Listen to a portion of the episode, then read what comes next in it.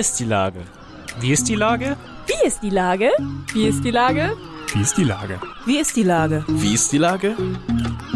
Der fast tägliche Podcast mit Lars Meyer. Wie ist die Lage? Unser fast täglicher Podcast als Kooperation von der Mopo und der Gute-Leute-Fabrik spürt tagesaktuellen Fragen nach. Seit 2020 kommen prominente Lenker und unbekannte Denker, also Barkeeper, Bäckerinnen oder Bürgermeister, knapp 15 Minuten zu Wort.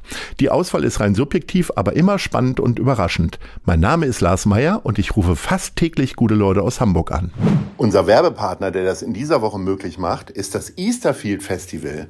Nach einem begeisternden Auftakt im vergangenen Jahr findet auf dem Easterfield Campus in Eppendorf vom 8.9.2022 bis zum 10.9.2022, also von Donnerstag bis Samstag, zum zweiten Mal das interdisziplinäre Easterfield Festival statt. Die Besucherinnen und Besucher dürfen sich an drei Tagen auf ein liebevoll kuratiertes Programm aus Live-Musik, Performances, Skulpturen, Film und inspirierenden Talkrunden freuen. Das war Werbung. Herzlichen Dank. Heute befrage ich den Tiertrainer André Weselow. Ahoi, André. Moin, moin. Hallo, Lars. Na? Lieber André, im Rahmen der Natur- und Tierausstellung im Mercado Altona stellst du circa 20 verschiedene Tierarten aus und klärst über deren Lebensräume und Gewohnheiten auf. Ja, Welche so Tiere haben es denn dir besonders angetan? Ui, von den Tieren in der Ausstellung drin. Das ist unterschiedlich tatsächlich. Wir haben hier ein paar ganz, ganz spannende Insekten mit dabei die durch ihre besonderen Metamorphosen auszeichnen sich. Die finde ich schon ziemlich spannend, aber natürlich auch ähm, äh, die kleinen und größeren Kröten sind ganz interessant, ehrlich gesagt. Aber natürlich ähm, so der Charming Gast hier in der Ausstellung sind die Bartagamen. Da haben wir aktuell drei junge Tiere mit dabei, die sehr, sehr neugierig und liebenswert sind. Also die sind schon, ähm, ich glaube, fast schon ganz weit vorne mit dabei. Äh, du bist ja so etwas äh, wie der Traumberuf eines jeden Kindes, sage ich mal. Aber wie hast du dir das erhalten, diesen Bezug zu, zu Tieren? Also es hat wahrscheinlich mit Haustieren bei dir angefangen, oder? Ui, das hat vor, ähm, vor über 30 Jahren mit zwei Meerschweinchen begonnen tatsächlich. Und ähm, dann war die Entwicklung einfach im Laufe der Jahre, dass man einfach gemerkt hat, ähm, da ist noch Platz, da ist noch Interesse halt dran und hat sich immer mehr und mehr reingelesen. Und so wuchs dann halt auch der Tierbestand auf jetzt mittlerweile 90 Tierarten, die wir in einer riesigen Parkanlage ähm, halten. Ähm, ähnlich wie ein Zoo kann man sich das vorstellen, mit großen Gehegen, mit großen Terrarienanlagen, begehbaren Terrarien zum Beispiel halt auch.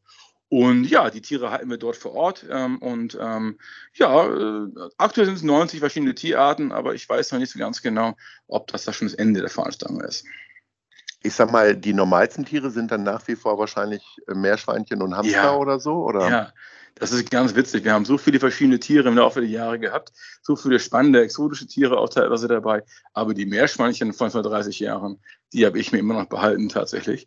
Und ähm, da haben wir ein großes Gehege draußen und ähm, das ist ein Muss, die müssen da sein.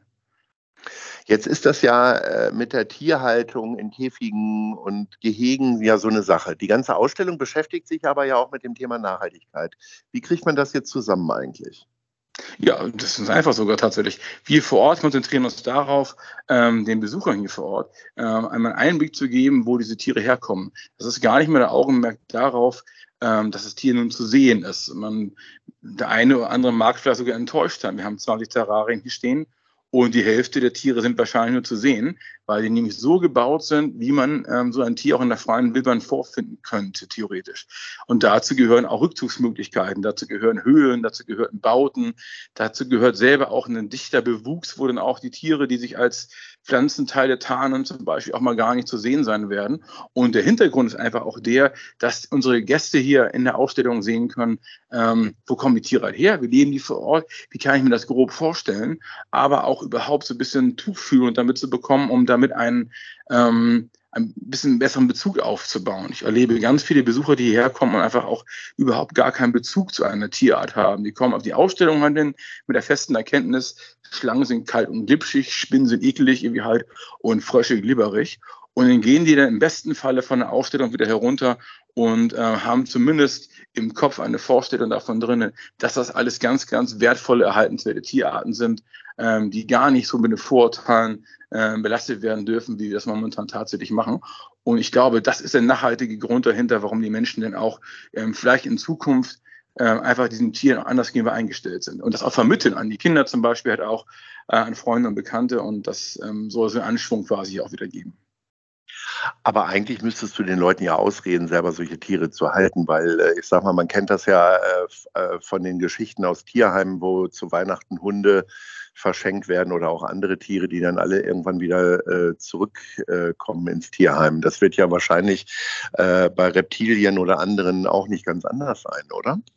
Ja, aber viel weniger, wie man nicht glaubt tatsächlich. Also ich selber bin Sachverständiger und arbeite auch mit vielen, vielen Behörden auch zusammen und müssen auch manchmal auch tatsächlich auch mal einschreiten, wenn die eine oder andere Haltung mal nicht funktioniert.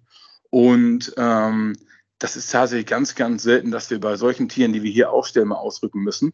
Also Hund und Katze ist tatsächlich ein äh, das Haustier schlechtweg in Deutschland, auf den wir immer noch ganz, ganz genau hingucken müssen, tatsächlich, weil da ganz viel schief läuft, ähm, äh, bis hin zu den anderen Tierarten, die so normal gehalten werden, wo man sich eigentlich gar keine Gedanken drüber macht, über Meerschweinchen, über Kaninchen, über Hamster, über Wellensittiche und Co. Ähm, das sind so die Haupteinsatzgebiete, mit denen wir eigentlich arbeiten tatsächlich. Ähm, nun ist es aber auch so, dass der Anteil der Halter an Reptilien relativ gering ist. Und ich muss sagen, dass die Qualität der Halter, die ich jetzt kenne, äh, eine sehr, sehr hohe halt ist. Und die meisten haben auch tatsächlich äh, einen äh, Erhaltungszweck da auch hinter. Ich habe also ganz viele Menschen, die sich mit Tierarten beschäftigen, die keine große Lobby haben, weder in Tierparks noch in anderen Erhaltungsprogrammen. Wir haben zum Beispiel hier in Hamburg-Altona jemanden sitzen, der hat eine, eine Krötenart, die er züchtet. Unglaublich unattraktive Tiere, die es aber auf der Welt kaum noch gibt. Und dieser mhm. Mensch züchtet diese unattraktiven Tiere und ähm, wildert die zu Hunderten jedes Jahr wieder aus. Kein Tierpark beschäftigt sich damit, keine zoologische Einrichtung beschäftigt sich damit, sondern das ist tatsächlich Günther, der im Keller seine ähm, Krötenanlagen halt hat und diese Tiere auswildert. Und das darf man bei den ganzen Sachen nicht dabei vergessen, dass da auch immer noch mal ein wissenschaftlicher und auch ein tatsächlich auch eine Haltungshintergrund hinterstehen kann. Äh, du hast ja gesagt, dass du quasi wie so ein Gehege ähm, hast. Hast du denn selber Tiere auch zu Hause bei dir in der Wohnung drin? Und welche sind das? Nein, also wir haben, muss ganz ehrlich sagen, wir haben ein, äh, das große Glück gehabt, dass wir äh, außerhalb von Hamburg ein sehr, sehr großes Grundstück kaufen konnten mit vielen Nebengebäuden dran. Ich habe bei mir im Haus äh, meinen Hund und meine Katze und äh, äh, aktuell habe ich noch äh, im Haus im, noch ein Aquarium, glaube ich, stehen, überlege ich gerade, was da noch drin ist, wie halt ein paar normale Zierfische. Aber nein, den Rest haben wir tatsächlich in den ganzen Nebengebäuden drin. Das hat aber einfach die Bedeutung, dass diese Gebäude so eingerichtet sind, auch klimatisch eingerichtet sind, dass es funktionieren kann, die dort auch perfekt zu halten. Gerade bei den Reptilien sprechen wir teilweise von Lufttemperaturen von 80 Prozent. Die möchte man nicht in größeren Mengen im Wohnzimmer stehen haben, außer man möchte nebenbei eine Champignonzucht betreiben. Und da wir das nicht wollen, ähm, haben wir dafür tatsächlich ähm, fest äh, dafür gebaute Anlagen und Gehege und eben auch dafür geschaffene Räume. Das ist auch ist ein Luxus, was ich selber auch, aber ähm, das ist auch eine ganz, ganz tolle Sache. Du hältst nicht nur die Tiere, sondern du trainierst sie, um sie auszubilden und bereitzustellen äh, für Film, Fernsehen und Werbung. Äh, was heißt das genau? Wie oft kommt das vor? Ich weiß gar nicht, äh, mir fällt jetzt gerade aktuell gar keine Serie ein, wo Tiere jetzt gerade eine Hauptrolle spielen. Gab ja mal unser Charlie zum Beispiel. Ich weiß nicht, hast du da auch deine Tiere im Spiel? Nein, habe ich tatsächlich nicht gehabt. Und es ist auch, auch fast schon zu hoch gegriffen tatsächlich, sondern die Tiere, die wir ausbilden, sind halt für Film, Fernsehen und Fotos. Das ist die eine Seite. Äh, das heißt, jedes mhm. Tier, was irgendwo abgelichtet wird, gewerblich, auf einer Packung drauf ist, in der Werbung langläuft, jede Katze, die in der Alpina-Werbung von Sofa runterspringt, muss über eine Agentur kommen, eine Lizenz dafür, die ähm, genau das diesem Halter eben auch erlaubt, diese Tiere dafür zur Verfügung zu stellen. Es war früher einmal so, dass jeder Fotograf sich von irgendwo von einer Nachbarin ein Kaninchen geben lassen konnte und das vor die Kamera gesetzt hat. Das gibt es heute nicht mehr. Es ist alles verboten, sondern jedes Tier, was vor der Kamera hingesetzt wird, muss eben bei einer sachkundigen Person betreut sein und dieses Tier muss auch genau dafür ausgebildet sein. Das heißt, unsere Tiere können keine Kunststücke vorführen. Unsere Tiere werden an Geräusche, an Gerüche, an Abläufe gewöhnt, ähm, sodass sie absolut stressfrei einer Umgebung, ähm, die am Set nun mal herrschen, ähm, da agieren können. Und ähm, das kann nicht jedes Tier, da wählen wir ganz genau aus. Da beginnt unsere Arbeit bei der Auswahl unserer Tiere. Es geht weiter halt, dass wir dann diese Tiere dafür äh, für den Job vorbereiten, auch teilweise auf einzelne Jobs ganz gezielt vorbereiten, aber eben auch im Allgemeinen die Tiere zahm machen. Das ist die eine Seite. Die andere Seite der Ausbildung, die finde ich eigentlich noch mindestens genauso bedeutend, ist, dass wir unsere Tiere ausbilden für die sogenannte tiergestützte Therapie. Wir besuchen ganz viele äh, Hospize in Hamburg, ähm, Seniorenhäuser und äh, auch einige Einrichtungen ähm, äh, für schwer erziehbare Kinder zum Beispiel, in denen wir mit den Tieren und den Menschen dort vor Ort arbeiten. Und gerade im Bereich der Seniorenbetreuung ähm, äh, kommen unsere Tiere aus dem Einsatz und fungieren dann da quasi als Türöffner und als Seelentröster. Und äh, auch dafür werden ja auch uns ausgebildet. Die Ausstellung läuft noch bis Ende September. Äh, machst du da auch Führungen oder ist das alles selbsterklärend, weil da Schilder dran sind oder so? Ich bin, ich bin jeden Morgen mit, äh, mit zwei Kindergartengruppen unterwegs. Das ist immer sehr, sehr schön. Heute Morgen waren auch wieder zwei da. Das war ganz, ganz toll. Ich selber bin den ganzen Tag vor Ort ähm, mit einer Mitarbeiterin von mir ähm, und wir betreuen die Ausstellung. Wenn sich dort kleinere Gruppen sammeln vor Ort spontan und sagen, Hallihallo, ähm, äh, äh, hast du mal kurz Zeit? Dann habe ich total Lust darauf, mit euch über die Aufstellung rüber zu gehen und mal zu gucken, ein bisschen was zu erklären, was zu zeigen. Es sind überall Beschilderungen dran, aber ich freue mich auch auf jeden Kontakt tatsächlich, dass man ein bisschen ins Quatschen kommen kann und dann kann man auch mal ein bisschen mehr erzählen, wie nur auf den Schildern draufsteht. Denn theoretisch kann man zu fast jeder Tierart äh, eine Stunde Vortrag halten. Ähm, und das werden wir nicht alles aufschreiben, da hat keiner Zeit zu, keine Lust zu. Ne? Und außerdem ähm, äh, komme ich dann mal aus dem Trott ein bisschen raus und ähm, freue mich auf jeden freundlichen Gast. Nun wirst du wahrscheinlich gar nicht mehr so häufig in Tierzubehörgeschäfte gehen, weil du kriegst wahrscheinlich deine äh, vielen Kilos an Tierfutter und Sachen, die du brauchst, äh, geliefert oder gehst in ganz andere Bedarfsgeschäfte.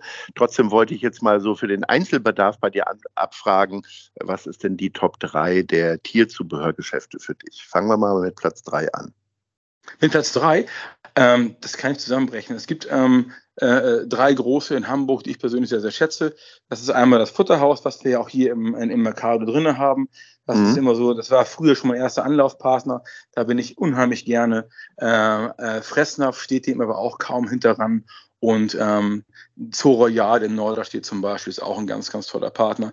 Ich muss sagen, ähm, äh, das sind so die drei größten und auch tatsächlich die drei mit der größten Auswahl. Da gehe ich sehr, sehr gerne einkaufen, gut orientiert, äh, viel Fachpersonal vor Ort, äh, die auch mal beraten können. Und auch ich gehe immer noch da einkaufen und ich habe da immer noch mal Fragen, ähm, die mir auch tatsächlich immer wieder beantwortet werden können.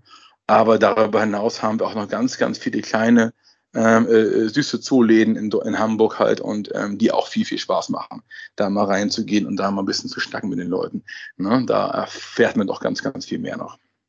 Mir hätte schon mal Spaß gemacht, mit dir zu schnacken. Äh, wer Lust hat, äh, geht jetzt bis Ende September noch ins Mercado und besucht dich dort und lässt sich aufklären über die unterschiedlichen Tierarten. Ich kann bis heute nicht zwischen Hamster und Meerschweinchen unterscheiden, aber auch das würdest du mir wahrscheinlich bald beibringen. Ich freue mich auf ein Gespräch demnächst mal wieder und sage Ahoi.